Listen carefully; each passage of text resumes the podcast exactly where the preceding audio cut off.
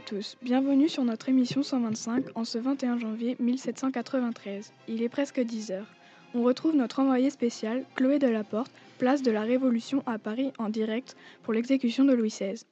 Bonjour Chloé, quelle est l'ambiance sur, la sur cette place? Bonjour, je suis sur les lieux. Il y a beaucoup de monde, les gens sont agités, impatients de voir la tête de Louis XVI tomber. Très bien, vers quelle heure est prévue l'exécution? Vers 10h15 environ.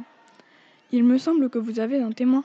Qu'a-t-elle à nous dire? Oui, en effet, je vais retrouver mon témoin qui souhaite rester anonyme et qui va nous faire part de son impression.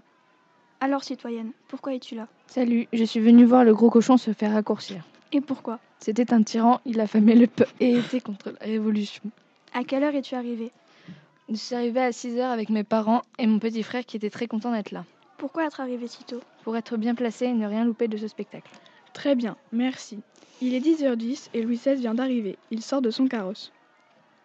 Oui, il arrive. Il a l'air serein et reposé. Il monte sur l'estrade. Il parle.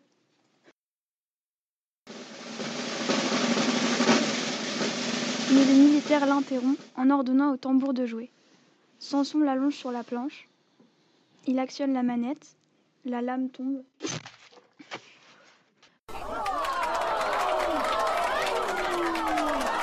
Bien fait, ils l'ont bien signé le gros cochon. La prochaine, ce sera l'Autrichienne. Quelles sont vos impressions? Eh bien, je suis plutôt soulagé que le gros cochon soit mort. Merci à notre témoin pour son avis. Je vous laisse l'antenne. Merci à vous, c'est déjà la fin de cette émission. Au revoir et à demain pour un nouveau sujet.